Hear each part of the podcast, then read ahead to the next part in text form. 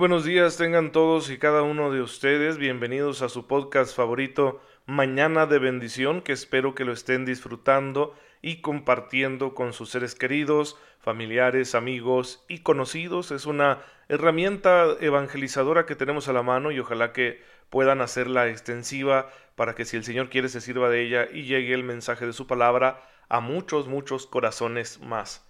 Ya saben lo que siempre les deseo de corazón, que estén recibiendo y aprovechando las abundantísimas bendiciones que el Señor nos da, porque nos ama, porque se interesa en nuestra vida, siempre está al pendiente, y más cuando estamos atravesando situaciones como esta de la pandemia del coronavirus, que nos tiene asustados, nos tiene con dudas, confusiones, restricciones, limitaciones, ansiedades, Obviamente Dios quiere ayudarnos y para eso va a poner sus dones a nuestro alcance. Nosotros tenemos que estar atentos para recibir esos dones y sacarles el mayor, el mayor provecho.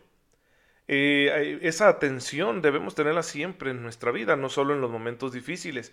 Pero obviamente el Señor muestra su misericordia cuando estamos en un momento difícil porque esta situación, por ejemplo, de la pandemia, no solo nos ha hecho difíciles las cosas que ya de por sí eran difíciles, las ha hecho más difíciles, sino que además nos ha traído nuevas dificultades. Y pues bueno, Dios está ahí atento para que nosotros recibamos la gracia que necesitamos y podamos superar este obstáculo sin alejarnos de su camino, sin perder este don de la salvación que ha querido concedernos mediante su Hijo Jesucristo nuestro Señor.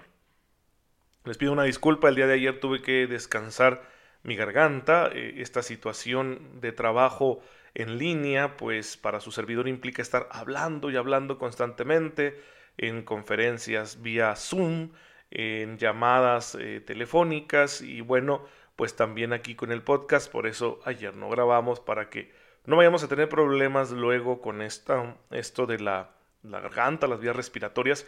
Hay que cuidarnos especialmente en tiempos de cambio de temperatura y no confiarnos porque ya hace calor, bastante calor aquí en, Chihuahua y luego te descuidas y tomas eh, bebidas frías y, y ahí tienes problemas. En fin, hoy 4 de junio estamos celebrando a Cristo sumo y eterno sacerdote. La palabra de Dios nos ayudará a recordar esta parte importantísima del misterio de Cristo, que es su sacerdocio eterno y que la vamos a encontrar descrito este misterio principalmente en la carta a los hebreos. Y también es un tiempo apropiado para reflexionar en el sacerdocio ministerial porque la misión pastoral de Jesucristo, su sacerdocio a favor de la salvación de los hombres, está presente no solo en el bautismo que todos hemos recibido y mediante el cual podemos ofrecernos al Padre, sino también está presente en aquellos que han sido llamados a ejercer de una manera más particular el ministerio apostólico a favor de sus hermanos, en los obispos y los presbíteros, de alguna manera también los diáconos están unidos al sacramento del orden, aunque no los consideramos sacerdotes porque están destinados más bien a lo que se llama el servicio y no tanto a el sacrificio. En fin, una distinción en la que convendría que profundizáramos en algún momento. Pero bueno, estamos haciendo esta jornada de santificación por los sacerdotes. Es lo que nos pide la Iglesia hacer el día de hoy al celebrar a Cristo sumo y eterno sacerdote, que todos aquellos que por gracia de Dios hemos recibido el sacerdocio ministerial, pues lo hagamos con fidelidad y sea esta nuestra manera de santificarnos e ir al cielo. Así que las oraciones y sacrificios que puedas hacer hoy, ofrécelos por los sacerdotes para que seamos bendecidos con la gracia de la fidelidad y sepamos responderle al Señor eh, sirviendo a nuestros hermanos en todas las circunstancias de la vida y en todos los lugares del mundo. Y bueno, Obviamente, para bautizados en general y para los sacerdotes en particular, la fe eh, debe ser el motor debe ser el motivo de toda nuestra acción, toda nuestra vida y toda nuestra entrega. Y es precisamente lo que estamos estudiando aquí en Mañana de Bendición, siguiendo el Catecismo de la Iglesia Católica. Recuerden, estamos en el tercer gran apartado del Catecismo que se dedica a profundizar en la dimensión ética de nuestra fe, en la moral católica. Y dentro de este apartado estamos en la primera sección, que es la de los fundamentos, Y dentro de esta sección hemos ya analizado algunas cuestiones naturales y ahora estamos viendo lo sobrenatural. Y lo primero que tenemos que revisar cuando hablamos de esta parte sobrenatural son las virtudes teologales. Los tres grandes regalos que Dios nos hace en el bautismo y que van a configurar toda nuestra vida cristiana, la fe, la esperanza y la caridad. Y estamos hablando de la primera virtud de la fe, de hecho, hoy es el último día que hablamos de la fe, ya para que a partir de mañana hablemos de la esperanza. Hemos dicho ya algunas cosas de la fe. Y ya para terminar, solo recordar estas dos cuestiones. Primero, insistir en que aunque la fe es un don de Dios, es una realidad sobrenatural que Dios concede a los que quiere, y yo siento que quiere concederla a todos, y que se da en el alma, por la gracia, por ejemplo, del bautismo, podemos decir que también el hombre cree porque recibe los auxilios interiores del Espíritu Santo, es decir, más que por la predicación externa, más que por una evangelización formal, cuando alguien cree y se convierte, lo está haciendo por la acción que Dios hace en su interior. Esto no significa que la evangelización formal, la predicación exterior, sean indiferentes, irrelevantes. No, han de darse. ¿Por qué? Porque como somos seres humanos necesitamos primero algo que suscite nuestra atención. Necesitamos una experiencia religiosa que llame nuestra atención, que nos invite a reflexionar y entonces ahí cuando se empieza a dar esa experiencia religiosa debido a una acción externa, que puede ser simplemente un acontecimiento de la vida, ¿no? Mucha gente se plantea la cuestión religiosa cuando le sucede algo en su vida, una tragedia, por ejemplo, y ahí ya entra el Espíritu Santo porque se está abriendo una puerta en el ser del hombre a ayudarnos desde dentro para que podamos decir que sí a la propuesta del Evangelio, para que podamos creer. Entonces, es un don de Dios, no es algo que conquistemos nosotros, sino que se nos da como una manera concreta, específica y muy especial de entender nuestra propia vida y nuestro papel en el mundo. Pero esto no quiere decir que la fe no sea plenamente humana. No es contraria ni a la libertad ni a la inteligencia, dice el catecismo en el número 154, sino que todas las dimensiones que tenemos como seres humanos están implicadas en el camino de la fe, porque se nos va a pedir una confianza en Dios que va más allá de la aceptación de un contenido intelectual, que va más allá de un mero sentimiento, que va más allá de un código moral. Es ante todo una relación interpersonal que le va a dar un nuevo sentido a la propia existencia. Por eso la fe necesita que entren en juego todas las potencialidades que están presentes en el ser humano de manera natural.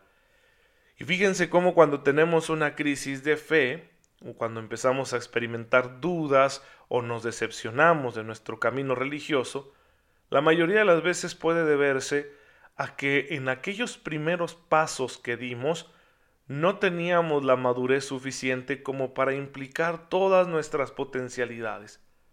A lo mejor implicamos el sentimiento porque estábamos viviendo un momento difícil, alguien nos hizo el anuncio del Evangelio creímos, Dios nos ayudó con su gracia, pero no maduramos aquel primer paso. Se nos quedó en una experiencia ante todo emocional y quizá después cuando empezamos a conocer los retos que supone la fe para la vida intelectual, pues nos echamos para atrás. O quizá pudo ser al revés, que mi experiencia religiosa fue fundamentalmente una experiencia intelectual, de una buena catequesis, una buena teología, que me convenció en mi pensamiento, convenció a mi razón y dije que sí, pero luego vinieron las tragedias y entonces puse en duda la practicidad de las verdades a las que les había dicho que sí. Todo eso puede suceder y más cosas. Por eso es importante que en el camino de la fe vayamos integrando todo nuestro ser y no la reduzcamos a solo una parte, ni a la parte moral, ni a la parte intelectual, ni a la parte emocional, ni a la parte comunitaria, etcétera, sino que nos mantengamos en, de la mejor manera que podamos hacerlo en la integridad, la integridad de la fe. Pues bien, ese detalle es bastante importante, especialmente cuando nosotros vivimos nuestra fe, por ejemplo aquí en México y en muchos países de, de Occidente, en gran medida debido a una influencia cultural. Hoy en día mucha gente no está convencida de su fe, ni pretende que la fe sea la primer fuerza que mueva su existencia, ni creer en Dios está representando ninguna diferencia en su manera de vivir. Y sin embargo, quieren realizar cosas como católicos, tienen cierto sentido de fe porque de alguna manera creen en Dios y pues en momentos, por ejemplo, de temor o necesidad lo invocan, pero de ahí en más su cristianismo es nominal. Lo vemos todos los días, para mí me impresiona muchísimo la cantidad de personas que me piden que los case por la iglesia y me gusta conocerlos antes de dar el paso de presidir esa celebración litúrgica. Y cuando los conozco digo, pues ¿y por qué quieren casarse por la iglesia? Si su vida está alejadísima de lo que la iglesia enseña. No, no digo con esto que sean malas personas. Yo tengo por regla considerar mejor persona a cualquier otro, mejor persona que yo. ¿Sí? Eso no es el punto. El punto no es moral. El punto es de religión. A ver, ¿por qué te vas a unir delante de Dios con tu pareja en el santo matrimonio, según la forma católica, si ni siquiera conoces lo que la iglesia enseña acerca del matrimonio. Entonces, e, eso es muy fuerte, las tradiciones, las costumbres, la parte exterior de la vivencia de la fe, y, no siempre es, la, mejor dicho, casi nunca, es la manera mejor de poder enfrentar la vida con una situación así, de una especie de divorcio entre mi vida y mi fe.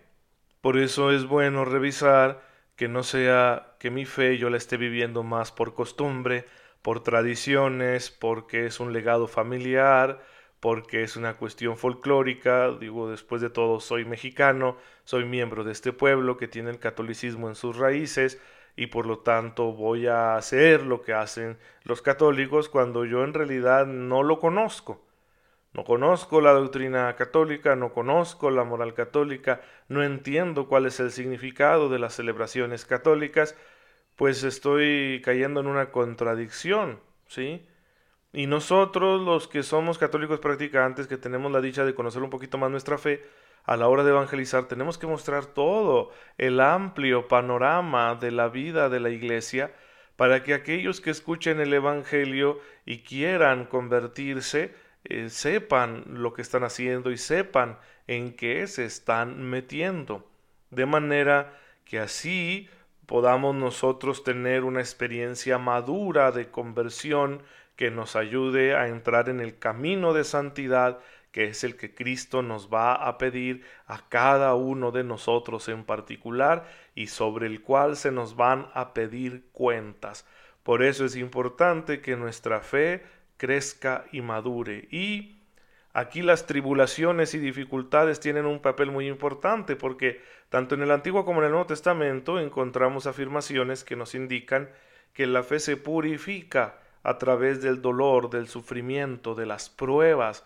Pues bendito sea Dios entonces también por esta pandemia que estamos pasando, porque nuestra fe va a salir purificada y consolidada.